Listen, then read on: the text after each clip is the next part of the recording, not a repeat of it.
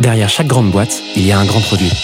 Derrière chaque grand produit, il y a des gens talentueux, passionnés et ambitieux. Oh, that's music to my ears. On les appelle Product Manager, CPO ou Product Leader. Oh, yes, yes. Quel que soit leur titre, ils ont tous la même mission. Devenir la clé de voûte de leur entreprise à la croisée du design, du business et de la tech pour créer les futurs produits indispensables de demain. Well, that's excellent. Clé de voûte, c'est le podcast des products pour les products. Chaque semaine, je te fais passer un moment aux côtés des meilleurs leaders du produit français. Avec une mission, te livrer tous leurs secrets, méthodes et apprentissages pour devenir toi aussi la clé de voûte de ton entreprise. You know what? I like that idea. Ce podcast est rendu possible par Stellar, un accompagnement que j'ai lancé pour aider les products qui veulent propulser leur carrière. Oh, what's gonna happen to me? Que tu réfléchisses à ta prochaine aventure ou que tu veuilles décupler ta progression, notre équipe et nos mentors sont à tes côtés et t'accompagnent à travers des programmes sur mesure. No. Viens les découvrir sur wearestellar.io ou via le lien en description de l'épisode. Je m'appelle Timothée Frein et bienvenue dans Clé de voûte. Aujourd'hui, j'ai le plaisir d'accueillir Anthony Diard sur Clé de voûte. Anthony a démarré dans le produit en tant que premier PM chez Eleo, racheté plus tard par Hertz. Il y dirige le produit pendant quelques années et décide de lancer sa première startup. Cette aventure lui donne beaucoup de fil à retordre et il décide alors de l'arrêter trois ans plus tard, puis rejoint Just Eat en tant que Head of Product. Il devient par la suite VP Product de Anjaro où il évolue encore aujourd'hui. Anthony vient sur Clé de nous parler de ses 12 années d'expérience dans le produit. On aborde également comment passer de la stratégie d'entreprise à la roadmap produit étape après étape pour finir sur sa façon de définir la North Star Product Metric. Je t'en dis pas plus et je te souhaite une bonne écoute.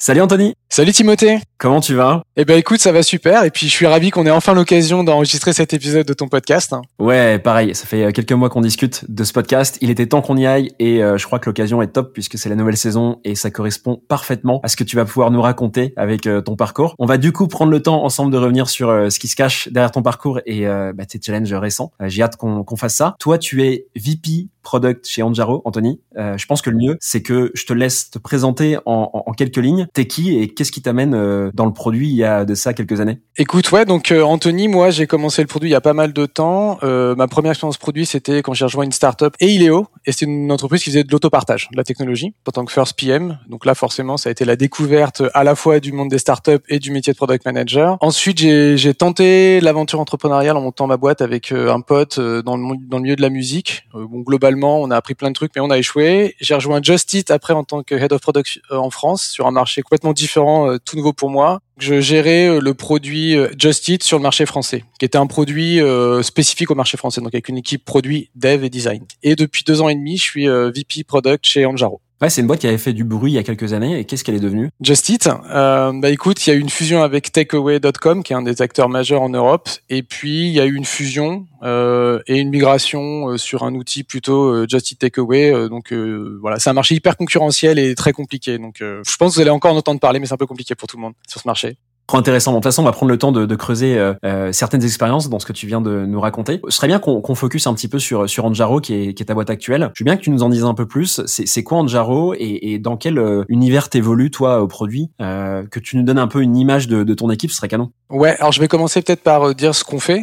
Euh, donc Anjaro, c'est une place de marché en mode SaaS qui permet à- aux entreprises, qui sont donc nos clients, de gérer plus efficacement leurs besoins de remplacement. Concrètement, un manager de terrain, ça va être un, un responsable de restaurant par exemple, qui a besoin de remplacer euh, quelqu'un qui est absent dans son équipe. Il va via Anjaro avoir accès à l'ensemble des personnes qui sont disponibles dans son réseau. Donc ça peut être des internes, des externes, et ça va lui permettre de sélectionner super rapidement la personne la plus proche et la plus compétente et lui envoyer une proposition. Pour le collaborateur, ce qu'on appelle nous le frontline worker, celui qui fait l'émission, c'est l'occasion et un moyen surtout de se rendre disponible et visible auprès de tous les managers et de prendre des missions, d'avoir un complément de revenus et euh, bah, de faire des missions un peu différentes euh, au sein de son entreprise. Et enfin, pour les dirigeants et les décideurs de ces entreprises, euh, Anjaro permet de, de définir et de piloter leur stratégie de gestion de leurs effectifs. Donc typiquement, c'est accès, euh, avoir accès à l'ensemble des performances de leur processus de remplacement, voir s'il y a des réactivités différentes en fonction des personnes sollicitées, euh, voir s'il y a des disparités géographiques ou s'il y a des métiers en tension. Et tout ça, on le fait via la donnée qu'on collecte euh, auprès de cette entreprise. Donc, on a décidé de leur permettre d'avoir un accès complètement transparent à l'ensemble des données qu'on collecte dans leurs usages. Euh, donc, chez Anjaro, on a une équipe euh, product qui est composée de 8 personnes. Donc moi, j'ai la responsabilité. Trois product designers, trois product managers et une data analyst. Et on est en train de recruter une équipe euh, côté QA. Trop bien. Toi, t'arrives à quel stade euh, au produit? Il y avait déjà une équipe existante au produit? Alors moi, quand j'arrive, il y a déjà deux product owners euh, chez Anjaro, mais qui, de mon point de vue, et je pense que c'était aussi le constat qui avait été fait, était plus orienté delivery. Et il n'y avait pas réellement de représentation du produit euh, au sein du Comex, puisque c'était principalement le CTO qui, qui incarnait la, la dimension produit et le constat qu'avaient fait les cofondateurs et Quentin, en particulier le CEO, c'était qu'il lui fallait quelqu'un euh, pour incarner euh, à la fois la vision et la stratégie produit et un genre de sparring partner aussi sur des idées qu'il a, parce que comme tous les cofondateurs, il a plein d'idées sur le produit et sur le business, donc voilà, il avait besoin de quelqu'un aussi pour l'aider à rationaliser tout ça, je pense. Bon, quand on parle en cinq minutes comme ça de ce que tu as fait, euh, globalement, tu arrives au poste de, de VP et, euh, et, et, finalement, c'est des postes qui sont qui paraissent super simples quand on t'écoute, mais il y a eu plein de choses derrière qui t'ont permis de te forger un peu euh, des convictions, euh, qui t'ont euh, aidé à, à, créer dans ta tête des mécanismes pour pour manager, pour créer des orgas, etc. Dans tout ce que tu nous as expliqué, donc il y a quand même trois quatre expériences avant. Est-ce qu'il y a une il y a une étape de, de ce parcours là, de ton parcours, qui t'a particulièrement marqué parce qu'il était, tu vois, c'était un c'était un challenge quoi, c'était un truc un peu costaud et dont tu penses que ça t'a formé pour la suite, pour ton poste actuel par exemple? Ouais, alors je dirais qu'il y en a deux. Euh, la première, évidemment, c'est ma mon expérience en tant que first PM dans une startup. Pour plein de raisons, je découvrais euh, à, cette époque-là ce que c'était que le produit, et puis aussi parce que je rejoignais pour la première fois une organisation de type startup où euh, on était une dizaine quand je suis arrivé. Moi, je venais de la banque et de la finance, euh, donc on avait des équipes de centaines de personnes. Et donc c'était un environnement différent avec, tu sais, moins de prévisibilité sur ton marché, sur ce qui peut t'arriver du jour au lendemain, la découverte du produit. Donc ça, ça a été euh, une super expérience. Et à l'issue de, je sais pas, de quelques semaines, quand j'étais dans ce boulot, je me suis dit, je fais le meilleur boulot au monde. Franchement, je trouvais ça génial. Je trouvais que ça, ça alliait tout ce que j'avais toujours recherché. Et celle qui a été la plus challengeante pour moi et qui m'a aussi beaucoup marqué, c'est mon expérience d'entrepreneur euh, qui, a, qui, a, échoué parce que j'ai dû apprendre plein de trucs, à la fois se remettre en question sans tout remettre en question. Ça a été vraiment pour moi le challenge d'accepter l'échec et mes limites personnelles à être un CEO, par exemple, d'une entreprise, sans remettre question les raisons pour lesquelles j'avais envie d'entreprendre et ce que j'étais capable de faire sur la dimension euh, produit, marché par exemple. Si je comprends bien, tu as été first product manager, donc premier PM euh, d'une boîte, mais c'était aussi ta première expérience de PM, c'est ça? Ouais, c'était ma première expérience de PM. J'étais le premier PM et c'est la première fois que je bossais dans un environnement startup. C'est pas un truc qu'on déconseille généralement dans l'écosystème. C'est vrai que c'est un métier qui est quand même super compliqué. Tu te frites avec euh, toutes tes équipes. Alors pas dans le mauvais sens du terme, mais en fait, il y a quand même cette capacité à, arriver avec des convictions. T'es la première personne à prendre un peu bah, le, bébé euh, des, cofondateurs généralement. Donc c'est super dur à la fois pour les cofondateurs et à la fois pour toi de t'imprégner de ce produit alors que t'es salarié de la boîte, t'es pas euh, voilà, t'es pas directement impliqué dedans euh, au niveau capitalistique. Comment tu comment t'as vécu cette arrivée alors que tu n'avais pas d'expérience en product, ça me paraît hallucinant de pouvoir le faire aujourd'hui. En fait, le, le, premier enjeu, moi, quand j'ai rejoint cette boîte, c'était de normaliser euh, la manière dont fonctionnaient les équipes de dev. Mon premier challenge, c'était plutôt méthodologique et organisationnel. Comment je mets en place des process qui permettent de savoir ce qu'on fait, pourquoi on le fait et quand est-ce qu'on pense qu'on va, qu'on va pouvoir le faire. Donc sur ces éléments-là, j'avais plutôt une grosse expérience d'avoir mis en place des méthodologies Scrum dans, dans mon expérience précédente. Donc c'était vraiment le, le, premier point d'entrée, ça a été d'aider les équipes à s'organiser et à euh, s'assurer qu'on faisait le truc avec le plus de valeur. Ensuite, euh, c'était une entreprise très technologique et le CTO qui m'a recruté à l'époque était l'un des fondateurs. Euh, lui souhaitait quelqu'un qui soit vu comme légitime auprès des existants, des, des gens qui étaient déjà là, parce que euh, c'est, comme je te disais, c'était un truc très tech et donc fallait que je sois assez légitime. Mais mon parcours, de son point de vue, me rendait légitime auprès des gens pour euh, mettre la main, filer un coup de main quand il fallait faire le truc. Éventuellement un peu un peu de dev au début. Et donc j'ai dû surtout moi prendre sur moi de me former sur la partie produit. Mais mais c'est ce que je disais un petit peu plus tôt, c'est que rapidement j'ai découvert que c'était le métier le plus chouette du monde. Quoi. Il y avait tellement d'enjeux. J'étais, enfin franchement, comprendre le marché, comprendre pourquoi on price comme ça, travailler avec les équipes support client, marketing. Donc euh, c'était un challenge, mais honnêtement ça a été, enfin moi j'ai trouvé que c'était une période plutôt hyper enrichissante intellectuellement et personnellement. Quoi. Pour toi, c'était une expérience réussie, euh, cette position, cette posture de premier PM que tu as prise? Ouais, je pense. Évidemment, si je devais le refaire maintenant, ou en tout cas, euh, si j'avais eu plus de connaissances à l'époque, je pense qu'il y a des choses que je ferais différemment. Principalement autour de euh, mieux récupérer les insights clients, où là, on était encore très feature-oriented. On avait des demandes qu'on essayait d'exécuter ou de challenger, tu vois, en fonction de si on voulait ou pas le faire. Mais euh, ouais, moi, je pense que ça a été une réussite parce que ce qu'on a réussi à faire, déjà d'une, c'est de définir et de construire le produit qu'on avait envie de construire. on s'est fait racheter, donc on a, on a réussi à valoriser l'entreprise à la hauteur que, qui était celle qu'on envisageait. Puis après, les équipes ont grossi et moi j'ai une équipe à la fin où il y avait 6-7 PM, euh, du support produit, du QA. Donc bon, pour moi en tout cas, si je devais mesurer la réussite, on a réussi à atteindre nos objectifs business et euh, un des exits possibles c'était la revente. Et de deux, on a continué à faire grossir cette équipe produit. Mais qu'est-ce qui a fait que du coup, toi, premier PM de la boîte, PM junior en fait, est-ce qu'il y a un truc, un, tu vois, un apprentissage que tu pourrais transmettre à d'autres personnes qui arrivent en tant que premier PM, qui ont un niveau de seniorité qui est pas très élevé? Ça peut arriver dans des boîtes. Moi, à titre perso, on accompagne des PM et dans, dans mes autres activités, et tu vois, euh, c'est quelque chose qu'on déconseille d'être premier PM avec un niveau de compétence opérationnelle qui est relativement faible. Enfin, c'est quoi ton apprentissage là-dessus? Qu'est-ce que tu dirais euh, euh, qu'il faut mettre en place pour pour être pas forcément sûr, mais un peu plus sûr de réussir cette expérience de premier PM avec ce niveau junior? Si je devais euh, résumer, c'est vraiment une position euh, qui peut être parfois super compliquée, je trouve, la position de PM, euh, parce qu'il y a deux écueils euh, que moi j'ai rencontrés. Donc, euh, s'il y avait un conseil à donner, ce serait d'éviter de les rencontrer. Et moi, je peux expliquer comment j'en suis arrivé à, à un moment donné à, à les éviter. Le premier écueil, c'est de vouloir gérer tous les problèmes. Moi, j'avais vraiment l'envie de faire un truc super bien, et je jugeais que chaque demande client, chaque retour était légitime. Donc, j'avais une tendance à vouloir gérer tous les problèmes. Et le deuxième, euh, j'étais très solution oriented. J'avais vraiment envie de trouver des solutions. Quand on m'amenait un problème, je partager avec les, les équipes qui, euh, côté tech ou côté design des solutions. Et voilà donc j'ai vraiment eu ces deux problèmes là et moi vraiment le conseil euh, et c'est peut-être la prise de recul que j'avais pas à l'époque mais c'est un peu plus euh, standard maintenant aussi dans les gens qui se forment au, au métier de produit c'est d'être sûr qu'à chaque fois qu'on fait quelque chose on comprend pourquoi. Clairement les- si on comprend pourquoi on les fait ça nous permet d'avoir du focus et donc de pas se tromper de combat ou de priorisation tu vois de sujets à prioriser. Premier c'est avoir du focus. Le deuxième c'est de savoir arbitrer et donc dire non aux gens. Et au début en tant que first PM c'est super dur de dire un cofondateur ou même euh, un je sais pas un senior euh, quelque chose dans une boîte de dire bah non je suis pas d'accord je pense qu'on devrait pas faire ça. Donc ça c'était un deuxième truc apprendre à, à dire non et exécuter intelligemment. C'est-à-dire pour moi rester focus sur le problème, savoir comment mesurer l'impact qu'on espère avoir. Donc vraiment pour moi c'est focus, priorisation et euh, mesure de l'impact qu'on veut avoir. Et puis euh, juste pour faire venir là-dessus, pour moi vraiment euh, le métier de PM et en début de carrière ça doit être que du plaisir. Franchement pour moi on doit se sentir super bien dans ce qu'on fait au quotidien parce que normalement on échange avec plein de monde, on apprend énormément. Donc euh, la notion de plaisir pour moi elle était hyper importante au début euh, de toujours kiffer mon boulot chaque matin quand je venais quoi. T'étais pas stressé à un moment euh, dans cette position qui est quand même très stressante? Ouais, si, si. Et moi, la chance que j'ai eue, c'est que j'avais une relation euh, vraiment super forte avec euh, le CTO qui m'avait recruté, avec qui j'avais déjà travaillé avant, euh, enfin à la Société Générale en tant qu'ingénieur côté euh, middle back office. Et moi, ce que j'ai réussi à mettre en place avec lui, c'est aussi trouver quelqu'un à qui je pouvais expliquer, je sais pas moi, les enjeux que j'arrivais pas ou, ou les problèmes que je rencontrais et que j'arrivais pas à résoudre. Donc, typiquement un problème de priorisation, dire non à un client ou dire non à même un, je sais pas, au CEO euh, qui était qui, qui avait des, des, des attentes aussi côté produit euh, et avoir une relation super transparente avec lui en disant moi il y a des il y a des choses que tu sais que je sais pas encore faire donc il faut absolument que tu sois en capacité de m'aider euh, avec le reste des équipes quand il y a quelque chose que je peux pas faire quoi. Mais honnêtement moi la- la- le stress je l'ai plutôt eu quand il faut passer très vite à l'échelle où il faut recruter 4, 5, 6 personnes et tu dis mais mes process ou mon organisation elle, elle est pas encore prête elle est pas encore assez mature. Euh, ça c'était plus un truc stressant que vraiment le quotidien pour moi Après cette première expérience, Eléo, j'imagine que tu apprends beaucoup d'un point de vue produit. Finalement, tu sors de là, tu sais euh, globalement comment fonctionne un produit, comment euh, l'emmener vers euh, peut-être pas la réussite, mais en tout cas euh, vers vers du mieux que c'était quoi. Tu te dis que euh,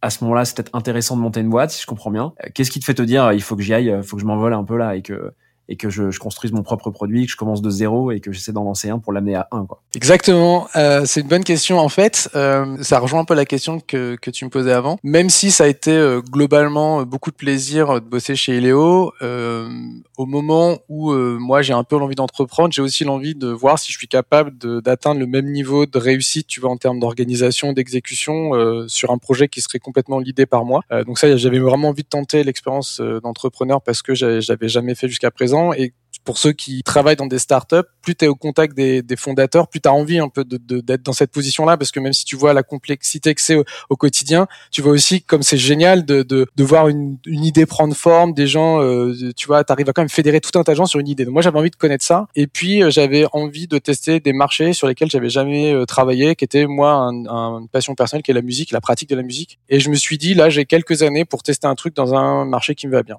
Euh, donc ça a été vraiment le moteur pour moi, ça a été trouver une idée et un projet dans la musique et voir si j'étais capable de construire quelque chose qui fédère des personnes au-delà de moi et de mon cofondateur. T'as dit en début d'épisode du coup, t'as as employé le mot, t'as osé euh, dire que c'était un échec. Pourquoi c'est un échec? Tu parles d'échec, mais du coup, euh, bon, je pense qu'on peut toujours rebondir après un soi-disant échec. Ce que je comprends, c'est que la boîte s'est arrêtée. Euh, moi, ce qui m'intéresse, c'est déjà pourquoi elle s'est arrêtée. J'aime bien avoir un peu les raisons de, l'arrêt d'une boîte. Et la deuxième question derrière, désolé de t'enchaîner de questions, c'est est-ce que tu prends toujours comme un échec aujourd'hui, avec le ou pas? Alors, euh, pourquoi ça a été un échec? En fait, déjà, nous, on, avait un projet qui était... euh, on est tombé amoureux de la solution. Euh, vraiment, on en avait parlé tous les deux. Moi, c'est vraiment un truc qui m'est arrivé très rapidement. Ouais, on, a, on était sur un marché qui, qui nous passionnait, moi et, le cofondateur. On a interviewé beaucoup de musiciens. Donc, en fait, tu veux, c'était aussi un plaisir de parler avec des gens comme ça. Et rapidement, c'est sûr, ce qu'on va apporter, ça va être génial. Donc, on est hyper vite tombé amoureux de la solution. Euh, donc, ça, c'est un vrai, ben, un premier problème, c'est qu'on n'a pas vu les écarts entre ce que nous on proposait et ce que les gens attendaient. Le deuxième problème, c'est qu'on n'était pas le bon binôme pour mener à bien euh, euh, je veux dire, la création et le fait de faire de rendre une entreprise fonctionnelle. Notamment, on était un peu déficient, je vais dire, sur la partie vente et business. Euh, moi, je pense que j'ai une capacité à stratégiser des trucs, à me poser les bonnes questions. En revanche, je suis pas un bon vendeur, clairement. Donc on n'était pas le bon binôme et on l'a arrêté parce qu'à un moment donné, on avait pris un choix nous qui était de s'orienter plutôt en milieu de, de, de, de projet, de pivoter plutôt vers une offre B2B. Et on s'est dit, mais en fait, c'est pas du tout, du tout pour ça qu'on a fondé la boîte au départ. Moi, je voulais travailler avec des musiciens, je voulais avoir un truc qui ait de l'impact, presque B2C en fait. Quand je dis presque, je veux dire, tu vois, une communauté de musiciens qui seraient hyper fans de notre produit. Et là, on se trouvait à discuter avec des labels, des maisons de prod, et on s'est dit, en fait, on fait un truc. Enfin, on a quitté le monde du B2B, on va dire, ou de l'entreprise très technologique sur une industrie qu'on qu'on aimait bien mais qui était pas tu vois vecteur de passion pour nous pour faire un peu la même chose dans un truc qu'on aime bien. Donc on voilà on s'est on s'est dit écoute on n'est pas la bonne équipe on fait plus un truc qui nous fait marrer euh, faut arrêter. Est-ce que je considère toujours ça comme un échec? Euh, non parce que j'ai euh, j'ai compris pourquoi ça, ça, avait été un échec et c'est ce que je disais un peu euh, en intro. Euh, moi ce qui a été compliqué pendant les quelques semaines qu'on suivi le moment où je me suis dit ça c'est fini faut que je trouve un travail faut que je fasse quelque chose et tout ça a été de me dire ok faut remettre certaines choses en question pourquoi j'y suis allé enfin tout ce qu'on fait là ensemble là tout ce dont on a discuté, sans tout remettre en question. Il y a quand même des choses qui étaient chouettes et ça, ça, ça j'ai quand même l'envie d'entreprendre, peut-être pas en tant que solo founder ou en tout cas pas en tant que CEO plutôt, pardon, que solo founder. Euh, et puis, euh, et puis j'ai appris énormément de trucs, se confronter à des à des client tout seul euh, au marché, prendre des claques, c'est un truc qui permet aussi de, faire preuve de plus d'empathie aussi parfois vis-à-vis des gens avec qui tu travailles, euh, qui font ce métier-là au quotidien. Par exemple, chez Anjaro, il y a des sales, je, je, vois à peu près ce par quoi ils passent parfois quand, euh, quand une relation avec un client est compliquée. Hyper intéressant que tu utilises ton expérience entrepreneuriale, même si t'as pas été dans une grosse structure, parce que ce que je comprends, c'est qu'elle a pas eu le temps de, de, grossir énormément. Mais il y a des, des expériences quand même que tu as tirées de, de, de, cette petite aventure que tu utilises aujourd'hui. Ça, c'est rigolo parce que tu vois, souvent, enfin moi j'entends des PM me dire en entretien qu'est-ce que je dois mettre en avant et tout, et ils ont toujours l'impression que même des micro side projects, euh, c'est des trucs qui sont un peu, c'est un peu du flan, tu vois, c'est un peu bullshit à mettre en avant. Et en fait, moi, je leur dis toujours que pas du tout. Euh, c'est vraiment pas du flan. Ils se rendent même pas compte qu'ils tirent des expériences ou des, des trucs qu'ils avaient pas vu, enfin qu'ils ne connaissaient pas avant, et qui sont des, euh, tu vois, des, des micro volets de leur métier en tant que PM, quoi. Ouais, je suis assez d'accord avec ce que tu dis. En fait, euh, moi, par exemple, quand je passe des entretiens avec des product managers, je pense qu'il y a un truc que, en tout cas, je sais pas, moi, quand j'étais dans la position de recruteur, le fait que le projet soit petit ou gros, c'est, enfin, moi, je pense que c'est peu pertinent dans la discussion qu'on a quand on essaie de valider l'appétence de quelqu'un pour un pour un poste ou sa capacité à le faire. Mais moi, je trouve que ce que m'a appris l'entrepreneuriat, et je pense que c'est aussi là où ça rejoint ton propos sur les side projects, c'est quand tu fais les choses toi-même,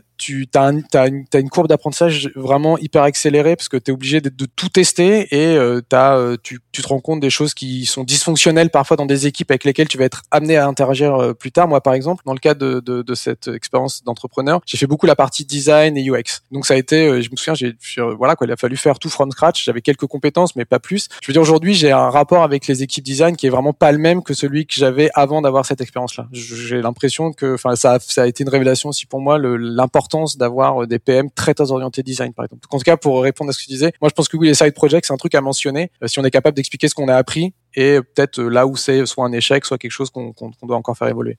Et, d'ailleurs, ça me fait penser à une question que j'avais envie de te poser, c'est est-ce que donc au-delà de ton expérience entrepreneuriale, et on n'a pas encore été sur Just Eat et, et Anjaro, et je vois que le temps tourne, donc on va on va continuer tranquillement, mais dans tout ton parcours, est-ce qu'il y a une compétence particulière que tu as souhaité développer et qui t'aide encore aujourd'hui?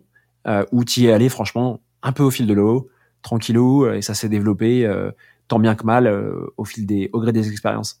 Alors moi j'ai eu un apprentissage un peu organique on va dire, euh, donc plutôt la, la, la, dernière partie dans ta proposition. Après dans les dans les skills que j'ai le plus travaillé, moi clairement ça a été euh, la, la, mise en place, enfin l'organisation d'équipe et euh, la mise en place des, des des bons process, même si c'est un, mot un peu moche process dans, dans, le product, mais ça a été organiser des équipes parce que ça m'est arrivé euh, trois fois dans ma carrière, je veux dire euh, chez Just Eat, chez euh, Eileo et euh, chez Anjaro plus récemment. Ça, je pense que c'est un truc que j'ai beaucoup travaillé. Comment est-ce qu'on fait en sorte d'avoir l'organisation produit qui colle avec la réalité de l'entreprise pour laquelle on travaille je pense qu'il y a aussi parfois un écart entre euh, je veux dire, ce que te permet d'envisager comme futur la littérature et ce qu'en fait tu es contraint de faire parce que bah, tu peux amener du changement dans une entreprise, mais il y a aussi une culture que tu dois respecter, la manière dont elle fonctionne. Donc c'est d'avoir une approche assez, je pense, euh, bottom-up. Je veux dire, en gros, de, je me suis inspiré de ce qui existe, mais j'ai réussi à mettre en place des organisations euh, d'équipe. Et puis je pense que la, la, montée en compétence des gens que j'ai eu à recruter et, à former dans le temps euh, de PM pour qu'ils soient, euh, il ou elle, pardon, soient capables d'incarner un peu moi la vision que j'ai du métier au sein des entreprises dans lesquelles j'ai bossé. Quoi. Donc je dirais organisation d'équipe et mise en place de, tu vois, de, des bonnes approches pour que nos PM fonctionnent super bien avec, avec les équipes tech et, commerciales, par exemple. Et à partir de quand tu as commencé à, à, travailler sur ces sujets? Parce que ce que je comprends, c'est que chez Eleo et dans ta boîte, t'as pas eu trop de management, T'as pas eu de création d'orga à proprement parler, hormis si j'ai oublié quelque chose. Ouais, chez Ileo, euh, le, le- mon arrivée en tant que first PM, avant le rachat par Hertz, on était, j'étais, j'étais euh, first PM et solo PM, on va dire. Ensuite, après le rachat, ouais, j'ai monté une équipe où on était à peu près 6 PM. Je pense à peu près pareil en termes de QA et une équipe de deux product support niveau 2 parce qu'on l'avait intégré à l'équipe produit. Dès ce moment-là, en fait, il a fait que je me pose la question de comment un produit que je connaissais par cœur, je le découpais pour partager, euh, tu vois, euh, mon activité au quotidien avec d'autres personnes. Et ça, ça a été aussi un truc, c'est lâcher prise sur euh, le produit. En fait, mon, mon, mon impact était plus exactement le même. Euh, et ça a été de mettre en place les bonnes organisations pour que ça fonctionne et que les personnes, en fonction de ce sur quoi je les mettais comme sujet, elles progressent et qu'elles m'aident, moi, à être un meilleur manager, un meilleur product manager. Quoi. Si je comprends bien, toi, tu as vécu deux expériences euh, de rachat, en fait. Tu as eu deux boîtes qui ont, euh, qui ont vu des opérations de rachat. Non, juste, juste, juste Eiléo. Juste Eléo. Je pensais que Just Eat aussi, euh, pardon, euh, que ça avait été racheté aussi. C'est une fusion, euh, c'est une fusion avec un autre acteur du marché. Donc c'est pas très loin du rachat, mais c'est pas exactement un rachat. Elles sont bien passées ces opérations pour toi? Euh, alors la première, oui. Euh, chez Ileo, pour moi, ça a été vraiment. Enfin, c'est compliqué parce que tu as un changement de culture. hein. Tu rejoins une startup parce que tu penses que, enfin, en tout cas, tu, tu sais que tu es maître en partie de ton, ton destin. En tout cas, c'est le choix des, des, des, fondateurs et du board de- de- d'investir ou pas un marché. Là où le, le fait de changer d'actionnaire majoritaire, ça, ça, ça nous a amené vers un mode de fonctionnement un poil différent. Nous, on l'a super bien vécu et moi, à personnel, parce que ça nous a permis d'avoir une croissance euh, des équipes externes. On, on s'est retrouvé du jour au lendemain avec des équipes de vente beaucoup plus taillées que ce qu'on avait avant. Euh, pareil pour la partie marketing. Et puis, Hertz, on avait proposé, enfin, avait un, un- une vision euh, qui était beaucoup centrée autour de notre technologie au sein de leurs opérations et de leur euh, et de leur, de leur activité principale qui est la location de véhicules. Donc ouais, moi je l'ai hyper bien vécu. Euh, en tout cas sur la durée, pour moi c'était bénéfique pour pour moi parce que j'ai eu encadré plein d'équipes, j'ai j'ai travaillé avec des avec des des, des corps de métiers complètement différents dont j'avais euh, jamais euh, eu connaissance avant. Je suis des quelqu'un qui sont des opérations à un aéroport qui mettent de l'essence dans une voiture. Je suis allé les voir, on a discuté avec eux, j'ai regardé les 3000 voitures qu'il y a euh, tous les jours qui passent dans leur aéroport et tout. En bref, c'était j'ai appris beaucoup de trucs et moi j'ai hyper progressé à titre individuel parce que euh, j'ai eu à, recruter beaucoup de personnes et enfin en tout cas moi je trouve pas mal ouais quand même une quinzaine une vingtaine et ça a été des ça a été hyper, enrichissant. Chez Just Eat c'est un peu différent. Moi c'est une des raisons pour lesquelles en tout cas j'avais anticipé mon départ aussi parce que cette opération là je me projetais pas dans le nouveau projet qui était vraiment un projet plutôt de migration euh, d'outils euh, Just Eat vers la stack technologique et produit de, takeaway.com et pour le coup ça ne m'intéressait pas du tout donc c'est là où j'ai où j'ai rejoint Anjaro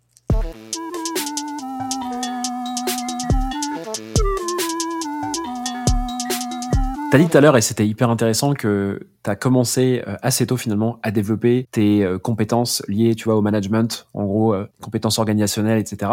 Donc plutôt la casquette manager, product lead, VP, CPO, peu importe le titre, à la limite, c'est pas très grave. Et, et justement, bah, pour pour ce podcast, je pense que ce serait top qu'on qu'on creuse un sujet qui est proche de ça. Il y a un sujet qu'on qu'on voit beaucoup quand on est manager d'une équipe produit, c'est tout ce qui va se rapprocher de, de la strat produit, de la roadmap. D'ailleurs, c'est honnêtement un beau bordel. Désolé pour la vulgarité, mais entre les notions de, de vision d'entreprise, de vision produit, de strat produit, de strat d'entreprise, tout ça lié euh, à la roadmap produit, il y a de quoi s'y perdre. Euh, et et d'ailleurs, j'avais créé du contenu sur la newsletter, euh, ma newsletter Product Inbox là-dessus, parce que même moi, tu vois, à titre perso, je, je faisais pas encore vraiment le distinguo. Euh, je suis chaud pour qu'on en parle un peu si ça te va. Euh, c'est évidemment un sujet qu'on a évoqué euh, avant de- d'enregistrer ce podcast. Toi, il y, a un- y a un chantier que tu as que t'as mené. J'ai l'impression que tu l'as fait à plusieurs reprises. Tu vas me dire sur comment tu passes d'une stratégie à une roadmap produit. Ça, c'est un truc que tu as fait où exactement? Alors j'ai eu beaucoup à le faire chez Ileo après le rachat. Je pense de manière un petit peu différente que ce que j'ai eu à faire ensuite chez Just Eat et principalement chez Anjaro, puisque là on avait quand même euh, une entreprise qui devait faire, je sais pas, euh, je crois que c'était 9 milliards de chiffre d'affaires annuel. On était encore qu'une soixantaine dans une équipe R&D, donc si tu veux notre euh, capacité à influer sur la stratégie d'entreprise était quand même assez marginale. Je veux dire, faut, faut reconnaître euh, ce que ce que c'était, mais en revanche on était fléché sur plein de plein de projets, plein d'initiatives hyper importantes. Donc j'ai eu à le faire là-bas. Et principalement là c'était euh, passer de la stratégie poussée par Hertz vers une feuille de route produit. Et Eat où là pour le coup le- l'enjeu était un petit peu un petit peu différent puisque c'est un marché ultra concurrentiel et on avait besoin de mettre en place une stratégie business, c'est-à-dire comment est-ce qu'on allait euh, maintenir euh, un niveau de vente euh, Just Eat en France euh, alors que Deliveroo Uber Eats par exemple était super présent sur le marché? Et quel impact ça allait avoir sur le sur le produit, comment le produit allait- être un enabler de cette stratégie ou un accélérateur? Là chez Anjaro c'est un peu différent euh, puisque on est euh, donc on est une, une start-up, notre avenir on l'écrit on va dire quoi.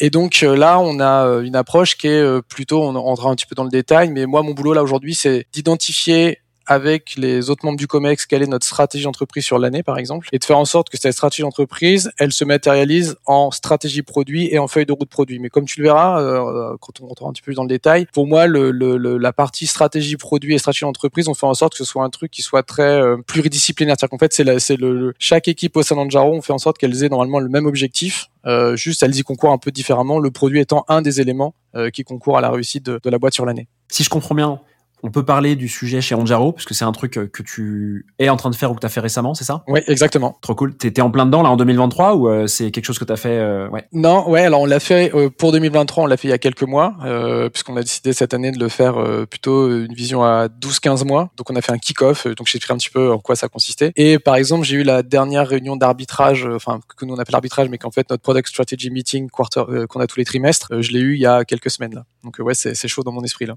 Donc passer de la strat à la roadmap, quand on parle de strat, c'est quoi? C'est la strat de l'entreprise? Ouais, alors en fait, juste un peu de contexte. Le, le, le, process que nous on a mis en place, ou plutôt l'approche qu'on a décidé de mettre en place, elle, il fallait qu'elle qu'elle réponde à trois critères euh, chez chez Anjaro. Le premier, c'est ça, je pense, c'est assez commun chez tous les euh, gens qui sont dans une boîte très euh, product centric, c'est que on voulait faire être capable de concilier à la fois notre vision produit et euh, être suffisamment flexible pour rester à l'écoute des retours clients et utilisateurs qu'on a, puisqu'il nous arrive des fois d'embarquer des clients sur des segments de marché ou des cas d'usage qu'on maîtrise mal. Donc on sait, en fait que potentiellement on va avoir des retours qui vont être nécessaires à prendre en compte plutôt rapidement qu'à l'issue de un ou deux quarters. Le deuxième, la deuxième contrainte qu'on avait, c'est que il fallait que le modèle ou la, la méthode qu'on mettrait en place, elle garantisse une forme d'autonomie auprès des équipes, euh, produits étendus, pour qu'elles soient capables d'arbitrer localement sans avoir à dire bon bah là j'ai un arbitrage, je suis obligé de demander à Anthony ou quelqu'un d'autre. Euh, et en gros qu'elles soient capables de prioriser parce que en fait le process fait que la priorisation est très simple. Et le troisième point, il fallait qu'il y ait un fit avec notre culture d'entreprise euh, chez Anjaro. La stratégie de la boîte, l'évolution des produits se fait euh, en prenant en compte l'ensemble des retours de, des gens qui travaillent pour euh, Anjaro, tous les contributeurs individuels, parce que ils ont tous une expertise que euh, on n'a pas nécessairement côté produit. Il y a des gens qui passent beaucoup de temps à discuter avec les clients, les utilisateurs. Donc il fallait que ça, ça fit avec notre culture, notre culture d'entreprise. Le point de départ en fait de, de cette manière de faire, c'est d'abord de définir clairement notre stratégie sur l'année. Donc on va prendre un, un, cas simple, on va dire que c'est annuel. Tous les ans, tous les ans, vous revoyez la stratégie, c'est ça que tu es en train de me dire? Ouais, on a une vision à 5 ans, qui est là où on veut aller. Donc là, typiquement, euh, on est arrivé à un, à un, cycle notamment de vision, puisque la levée de fonds a eu lieu il y a 3 ans à peu près, la dernière levée de fonds. En revanche, pour atteindre cette vision à 3 ou 5 ans, tous les ans, on, redéfinit ce que ça va être, comment ça va se définir cette année. Donc on va définir, euh, on sait là où on veut aller, et on va définir un certain nombre d'objectifs qu'on veut atteindre d'ici aux 12 prochains mois. Euh, ça, ça, ça, clairement, ça, ça modélise notre euh, stratégie d'entreprise. Donc typiquement, et sans, sans, sans parler d'exemples spécifiquement de Jaro, mais notre objectif, c'est une croissance à deux chiffres sur un segment de marché donné. Donc on se dit, bah là, on va devoir actionner tout ça de, de je sais pas moi, de comment est-ce qu'on fait pour l'acquisition? Il y a du lead gen qui va rentrer en compte et comment le produit euh, est participe à l'ouverture ou euh, la croissance sur ce marché-là. Il y a peut-être des euh, problèmes qu'on résout mal pour nos clients de, sur ce marché-là. Ça peut être, je sais pas, par exemple, réduire notre time to value auprès des clients. Donc, tu vois, on va identifier des objectifs comme ça, et ça, on le fait tous ensemble. Combien t'en as dans le dans le cas d'Anjaro, par exemple? Combien il y en a à peu près d'objectifs? Là, cette année, dans les objectifs niveau entreprise, il y en a trois on, a, on, on s'est limité à trois objectifs. Et c'est bien des objectifs et pas des OKR, on est d'accord Non, c'est des objectifs. C'est un fil rouge sur l'année. C'est voilà, on pense qu'on aura bien réussi cette année si à la fin, quand on se, quand on se verra pour faire le, le, le bilan sur l'année qui vient de s'écouler, est-ce que cet objectif-là a été atteint? Est-ce que cet objectif-là a été atteint? Est-ce que cet objectif-là a été atteint? Et donc c'est bien des objectifs très macro, ils sont chiffrés le plus possible. En toute honnêteté, il arrive encore que parfois certains objectifs on ait du mal à les chiffrer parce qu'on est parfois dans le, un peu dans le prospectif. Néanmoins, on essaie de se tenir à cette règle et dire l'objectif il est compréhensible par tout le monde et il est suffisamment chiffré pour qu'on sache faire le bilan euh, à l'issue de la période, donc un an par exemple. Et juste ce que j'ai pas précisé, c'est que ces objectifs on les identifie euh, après une première phase qu'on appelle nous, euh, qui est la, enfin l'état des lieux des forces et faiblesses. Donc on demande à au head of des différents départements et aux key people de partager avec nous l'état des lieux sur les forces et faiblesses de la boîte vis-à-vis -vis du marché qu'on cible, du produit, notre positionnement, etc. Ou de nos partenaires. On prend ça et c'est suite à ça qu'on fait, qu'on essaie de faire converger à la fois les retours qu'on a des équipes et les, les objectifs business qu'on s'est aussi fixé, par exemple vis-à-vis du board. Euh, donc on a des objectifs de croissance et c'est à l'issue de cette discussion-là qu'on va avoir trois ou quatre objectifs qu'on va pouvoir partager avec l'ensemble des équipes. Alors juste pour te donner, euh, pour te demander le cadre, pardon, j'ai oublié de te demander, euh, ça, ça implique quelles équipes dans la boîte? C'est pas que l'équipe produit. Ce que je comprends, c'est que ça va venir impliquer toutes les équipes de la boîte?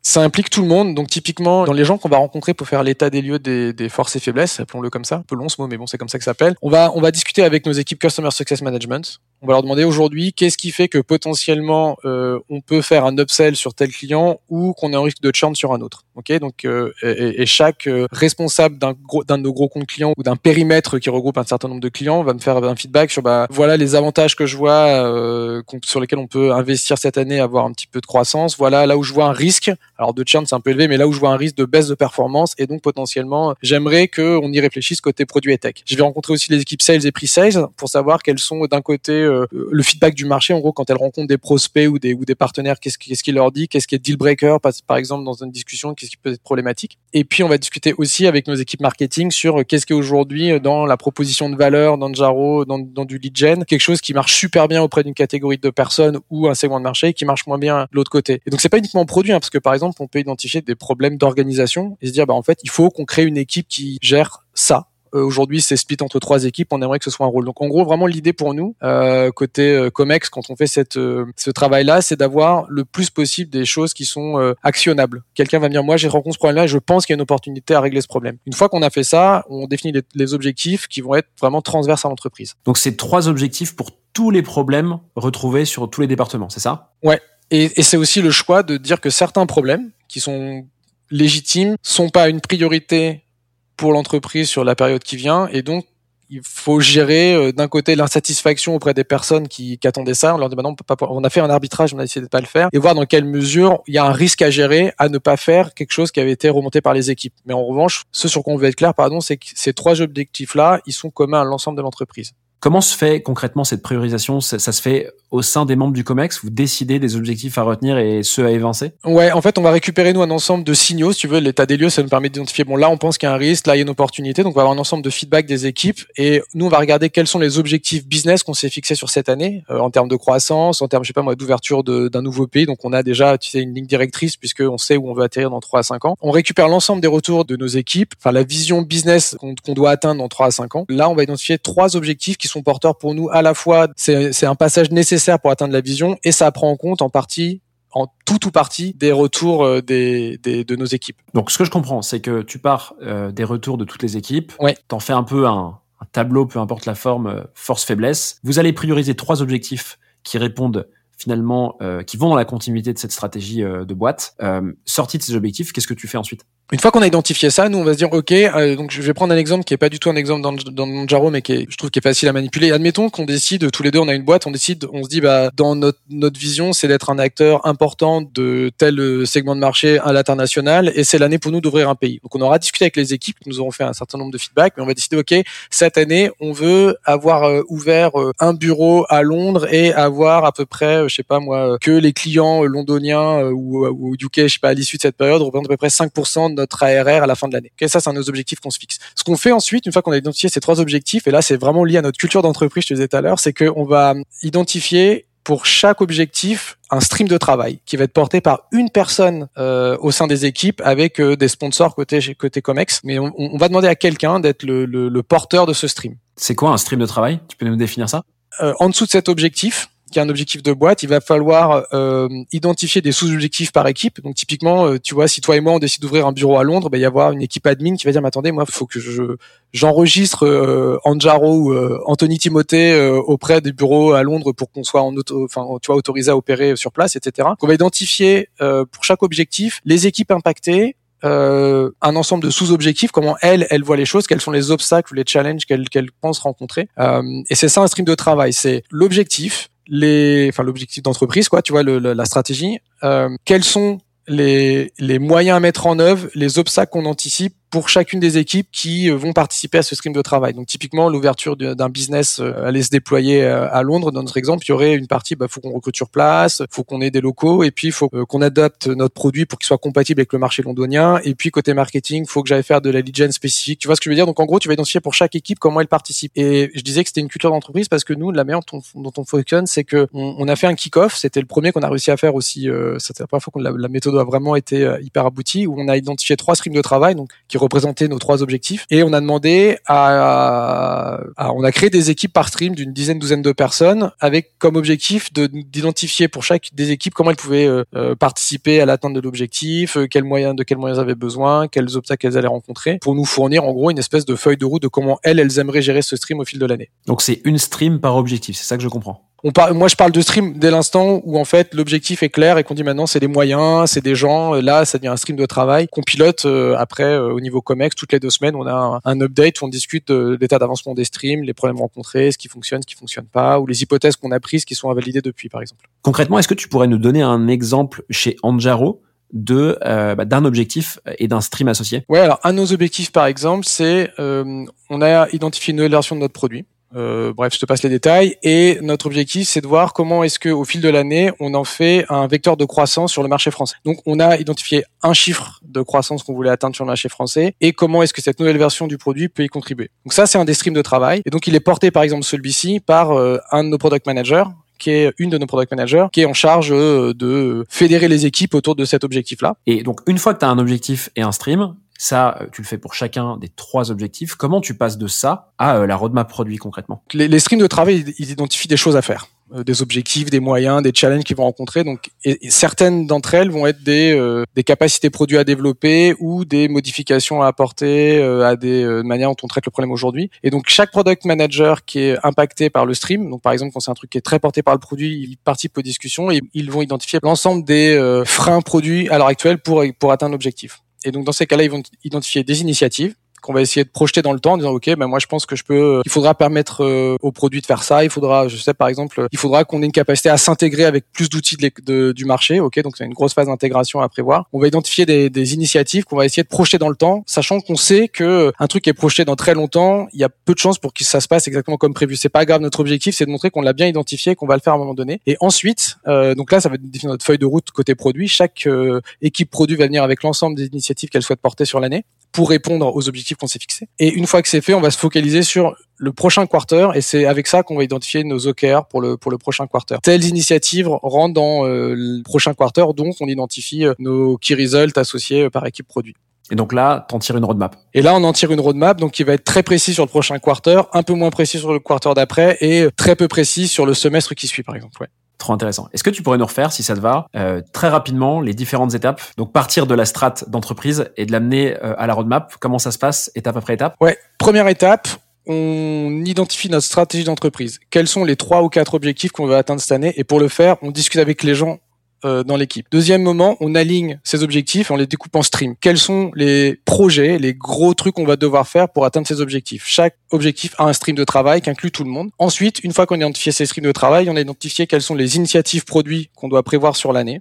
Et on va se focuser dans un premier temps pour définir les OKR du prochain trimestre, ceux qu'on va euh, adresser dès le début de l'année. quoi. Trop bien, merci beaucoup. Hyper intéressant en tout cas euh, cette démarche. Je suis sûr que ça pourra servir euh, à d'autres personnes qui réfléchissent un peu à mettre ça en place dans leur boîte, qu'elle soit petite euh, ou plus grosse. D'ailleurs, je pense que c'est une méthode qui est assez universelle. Ça va ensuite dépendre du nombre de personnes qu'il y a dans la boîte, mais globalement, elle s'applique super bien.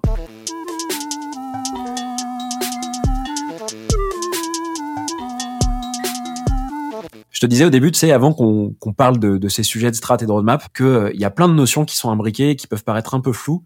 En tout cas, la relation entre, tu vois, stratégie, euh, vision, roadmap et certaines métriques est toujours un peu compliquée à comprendre, surtout pour les PM euh, un peu plus juniors. Euh, Il y, a, un sujet qu'on avait évoqué ensemble avant d'enregistrer ce podcast, qui était les sujets liés à, à, la North Star Metric.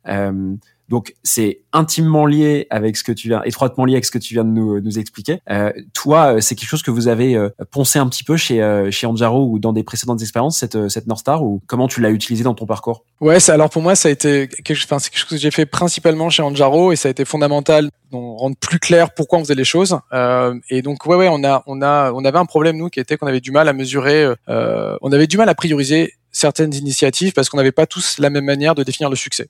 Et clairement, c'était un problème puisque euh, c'était très difficile de prioriser. Euh, alors certes, au niveau de la stratégie, c'était un problème, mais même quotidiennement pour arbitrer des choses. Et un des éléments, on s'est dit comment est-ce qu'on peut mesurer l'impact de notre produit d'une manière qui va être partagée par l'ensemble des équipes ce qu'on va utiliser comme manière de piloter notre succès est partagé par l'ensemble des équipes. C'était ça le, le, point de départ à l'identification de la North Star Product Metric. Et pourquoi la North Star Metric, elle est si importante quand on a déjà finalement une vision produit et une strate d'entreprise qui est, euh, qui est déterminée? Parce que pour moi, en fait, c'est la mesure qui va permettre d'aligner euh, le produit qu'on construit les problèmes qu'on résout et la manière dont on fait de l'argent. Et quand bien même en fait on a une, stratégie claire, euh, pour moi il manquait quand même une manière euh, au sein même du Comex de dire faut qu'on se souvienne que mois après mois, quarter après quarter, ce qu'on essaie de faire, au-delà de la vision, ça se matérialise comme ça dans, dans, dans, dans, dans l'usage que les gens ont de notre produit. Et pour moi, c'était aussi une manière, c'est important parce que c'est à date un- une manière très objective de mesurer si réellement chez un client ça se passe bien ou euh, sur un segment de marché si, si ça se passe bien. On peut avoir des, des, des deals qui rentrent, des signatures et pour autant l'usage euh, ou la valeur qu'on avait vendue à notre client est pas celle, euh, on n'atteint pas les objectifs qu'on s'était fixés. Donc pour moi, c'était fondamental d'appuyer la stratégie sur une métrique qui incarnait euh, notre futur.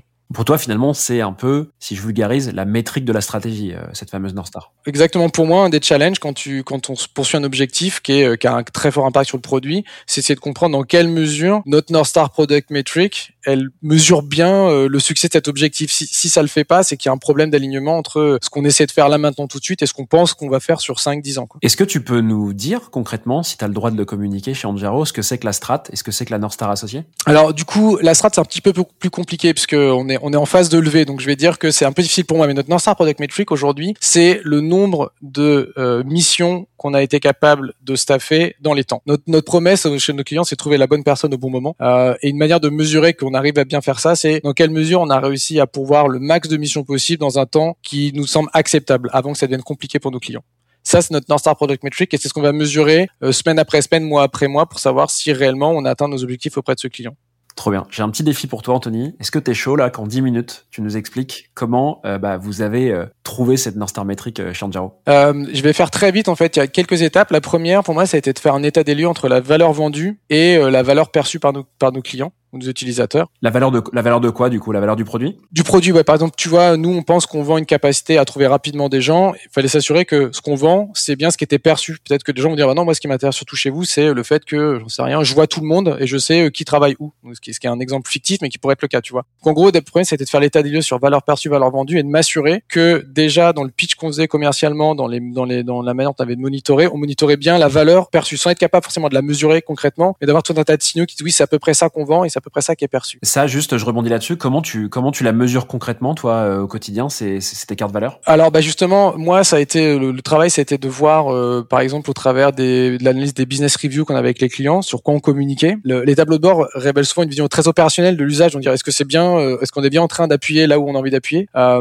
et j'ai aussi fait un énorme euh, euh, tour des feedbacks utilisateurs qu'on avait pour voir est-ce que les gens nous demandent des choses qui concourent à atteindre l'objectif qui se sont fixés en, en achetant en Jaro, c'est-à-dire je veux pouvoir trouver quelqu'un en temps et Euh, donc ça, je l'ai, je l'ai, j'ai, regardé et ce que ça, l'output pour moi, c'était une matrice de fonctionnalités qui me dit voilà, ça c'est ce que nous demandent nos clients euh, globalement par segment de marché, par utilisateur, et est-ce que oui ou non cette fonctionnalité-là, elle traduit bien l'usage qu'ils font dans Jaro selon ce qu'on était censé leur vendre. En gros, quelqu'un qui me demanderait de, je sais pas moi, d'être capable de d'afficher le menu de la cantine de ses enfants, je je comprends pas. Il y a un truc, euh, c'est pas du tout l'usage qu'on a, donc pourquoi est-ce que vous avez ce besoin-là? Donc on n'avait pas ce type de retour là évidemment, mais il fallait essayer de comprendre, tu vois, est-ce que les retours qu'on avait étaient bien liés à la à la business euh, au business qu'on faisait. Une fois qu'on a fait ça, moi ça m'a permis d'aligner tout le monde sur voilà ce qu'on vend. Euh, et j'ai appliqué le, le framework d'amplitude euh, qui est euh, qui est disponible en ligne. que Moi je trouve euh, assez détaillé pour être euh, appliqué tel quel. Euh, donc on a fait un atelier d'identification, enfin de travail autour de la, de la North Star Product Metric. Donc là l'idée c'est, je vous invite à regarder ce que propose Amplitude sur le sujet. Tu peux le décrire euh, ce framework Ça ressemble à quoi? Alors en fait, en gros, euh, tu vas faire un premier atelier au sein duquel tu vas regrouper des participants qui euh, sont à même de, de comprendre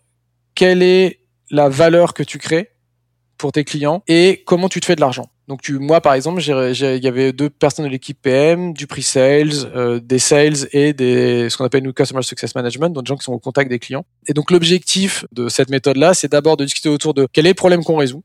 Comment est-ce que vous pensez qu'on crée de la valeur pour nos clients? Est-ce que vous pensez qu'on est un business transactionnel, un business de l'attention, euh, un business, tu vois, donc il y a tout un tas de trucs. L'objectif à la fin, c'est de dire, ok, sachant qu'on est un business, par exemple, transactionnel, euh, que notre valeur, c'est le nombre de d'articles lus par les gens euh, avant d'acheter un bouquin, voilà à peu près comment je pense qu'on qu'on gagne de l'argent. Donc notre objectif à nous, ça a été vraiment d'identifier quelle était la valeur qu'on vendait. Donc moi, je le savais puisque j'avais fait cet état des lieux. Alors bah, en fait, c'est pas exactement ça, par exemple. Comment est-ce qu'on se fait de l'argent, comment est-ce qu'on se rémunère aujourd'hui, c'est fondamental qu'on comprenne pourquoi. Et ensuite, est-ce qu'on est dans le business du transactionnel, de l'attention ou du jeu, par exemple? Ce que ça nous permet d'identifier, c'est voilà comment on crée de la valeur chez nos clients, c'est quand ils arrivent à avoir ça qui est réglé pour eux comme problème.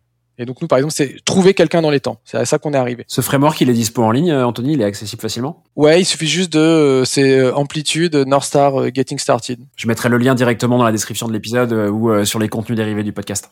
Et une fois qu'on a fait ça, on a trouvé un ou n candidats à notre North Star Product Metric. L'idée, c'est d'identifier les inputs. Qu'est-ce qui fait que ça marche? Que ta North Star Product Metric, elle peut être un peu compliquée. Et tu la décomposes en bas. Je pense que ma North Star Product Metric est impactée. Donc, par exemple, ma capacité à avoir euh, des gens qui euh, passent commande sur Just Eat, elle est impactée par leur capacité à trouver le restaurant euh, le plus proche de chez eux et qui, le, livre le plus rapidement. Tu vois, tu vas décomposer la, la décomposer en sous-facteurs, en gros. Et puis, à un moment donné, tu vas identifier ce qu'on appelle les inputs. Et ces inputs-là, c'est directement des choses que tu vas pouvoir donner pardon, en responsabilité à des product managers ou des team produits. Votre objectif à vous, c'est de bien gérer cet input parce qu'on sait que s'il augmente, notre North Star Product Metric va augmenter. En gros, c'est un peu le genre de corrélation que tu essaies de faire. Donc ça, on l'a fait ensuite, on a identifié les inputs. Et la dernière étape, ça a consisté à la formaliser et à la partager avec le reste de l'entreprise.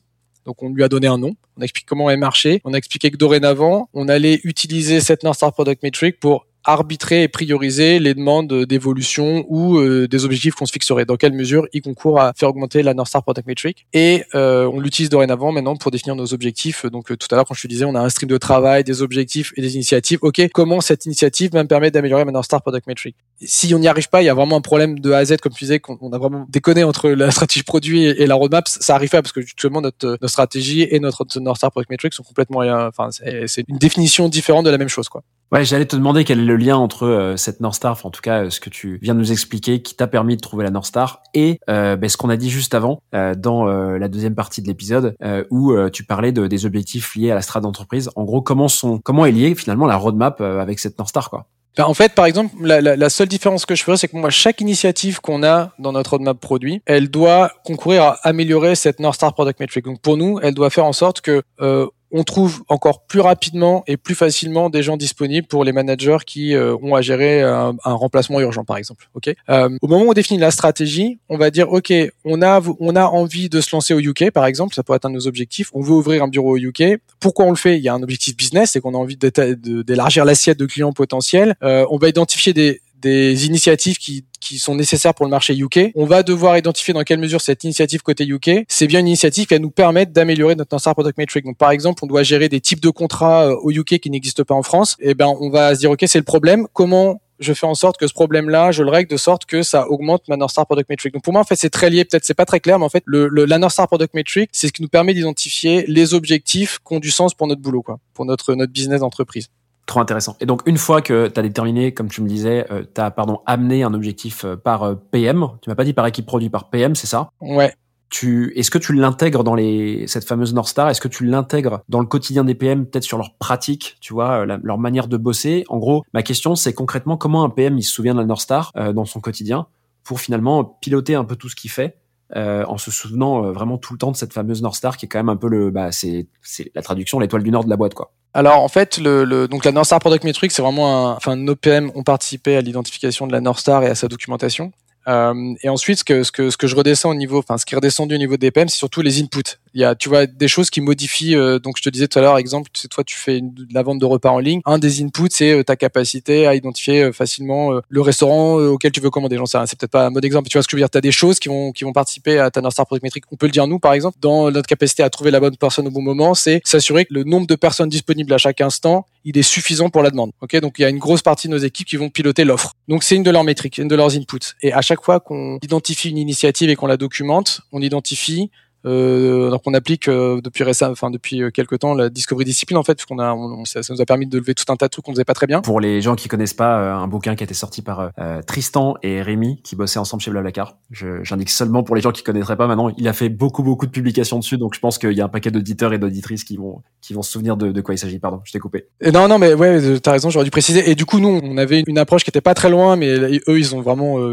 franchi tout le truc de d'expliquer les livrables et tout. Mais un des livrables que nous on a identifié qui est, qui est compatible avec l'approche, c'est euh, dans quelle mesure ce que je fais va avoir un impact et comment je le mesure. Cet impact-là, ça doit être un des inputs que tu modifies d'une manière ou d'une autre, ça doit être un des inputs de la North Star Product Metric. Et euh, notamment un des, euh, tu sais, il y a un autre truc dans le dans la méthode qui dit euh, les risques que tu es prêt à prendre. Euh, et ben ça, c'est une autre métrique qu'on va pouvoir identifier. Attention, si je fais ça, si j'augmente le, nombre de personnes disponibles à chaque instant qui peuvent prendre des missions, je vais réduire la, performance individuelle de chaque personne qui sera disponible parce qu'elles vont recevoir moins de propositions parce qu'elles sont plus nombreuses. Donc tu vois, ça c'est le c'est la manière dont on va essayer de gérer le risque. et donc c'est comme ça qu'on fait redescendre la North Star Product Metric au niveau de des initiatives dans la discovery et dans le pilotage de l'impact. Trop bien. Bah écoute, je crois que là tous les deux, on a dégrossi un paquet de sujets sur les, euh, justement les sujets de strat, de vision, de North Star et tout. Euh, franchement, j'ai appris plein de trucs, donc trop content euh, d'avoir pu approfondir ça avec toi. Est-ce qu'il y a une dernière question sur ces sujets que j'aurais dû te poser que je t'ai pas posé? Non, écoute, je pense qu'il y a un vrai truc à savoir. Est-ce que on fait les trucs euh, état de l'art? Est-ce qu'on respecte l'ensemble des process? Euh, Nous, on a fait un truc maison. Parfois, je pense qu'on s'éloigne un petit peu des bonnes pratiques parce que parce qu'il y a un écart entre la littérature et ce qu'on est réellement capable de mettre en œuvre dans l'entreprise. Euh, donc euh, c'est un process qui change tout le temps. Euh, et il y a des fois, on sait qu'on a euh, mal fait certains trucs, mais en tout cas, c'est la question, ce serait est-ce que ça marche tout le temps? Non. Des fois, on est obligé de, de, de revenir sur des décisions qu'on a prises parce que le process n'était pas assez mature ou la, ou la stratégie avait été mal définie. Donc ça marche pas tout le temps, mais ça marche très bien.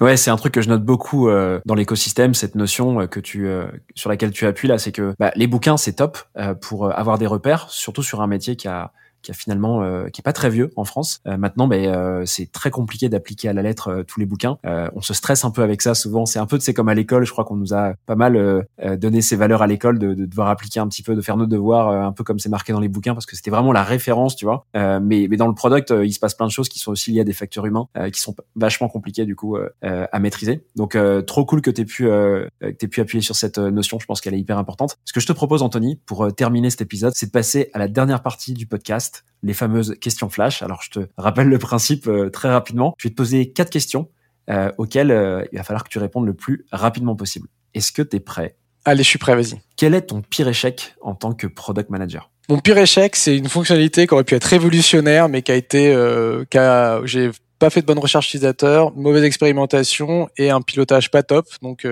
ça a été mon pire échec. Je pense qu'on aurait pu faire un truc génial qu'on n'a pas réussi à faire. Comment est-ce que tu apprends et progresses dans ton quotidien de PM euh, D'abord, moi, je lis beaucoup, malgré tout, euh, bouquins. Donc, euh, dernièrement, j'ai lu euh, Build de, de, Tony Fadell, là, qui, qui, explique plein de trucs. Euh, je lis beaucoup de newsletters, genre SVPG, Benedict Evans. Et puis, je prends beaucoup de temps, en fait, à discuter avec les équipes euh, et à voir leurs pratiques et mesurer si je me suis pas planté les dernières fois. Donc, c'est ma boucle d'apprentissage. Lire, lire et discuter avec les gens. Quel conseil donnerais-tu à un PM en début de carrière? Bah, ce que je disais tout à l'heure. Des fois, c'est compliqué mon conseil, c'est faut faire en sorte d'être toujours focus, de comprendre pourquoi on fait les choses, d'avoir une bonne manière de prioriser son travail et savoir dire non. Et pour finir, qu'est-ce qui t'a aidé à devenir euh, bah, le leader produit, même si le mot est grand, c'est vrai, que, euh, que tu es aujourd'hui? Premier truc pour moi, ça va être, j'ai toujours pensé à construire une équipe, parce que j'ai toujours managé des équipes qui sont un peu à mon image, où il faut être euh, transparent, euh, accountable quand on fait des trucs et avoir envie d'apprendre. Et le deuxième, dans mon rôle de leader, pour moi, c'est d'être toujours en capacité d'incarner la stratégie de l'entreprise. Il faut que je pense être porteur de pourquoi on fait les choses et pourquoi on a choisi de faire ça et pas autre chose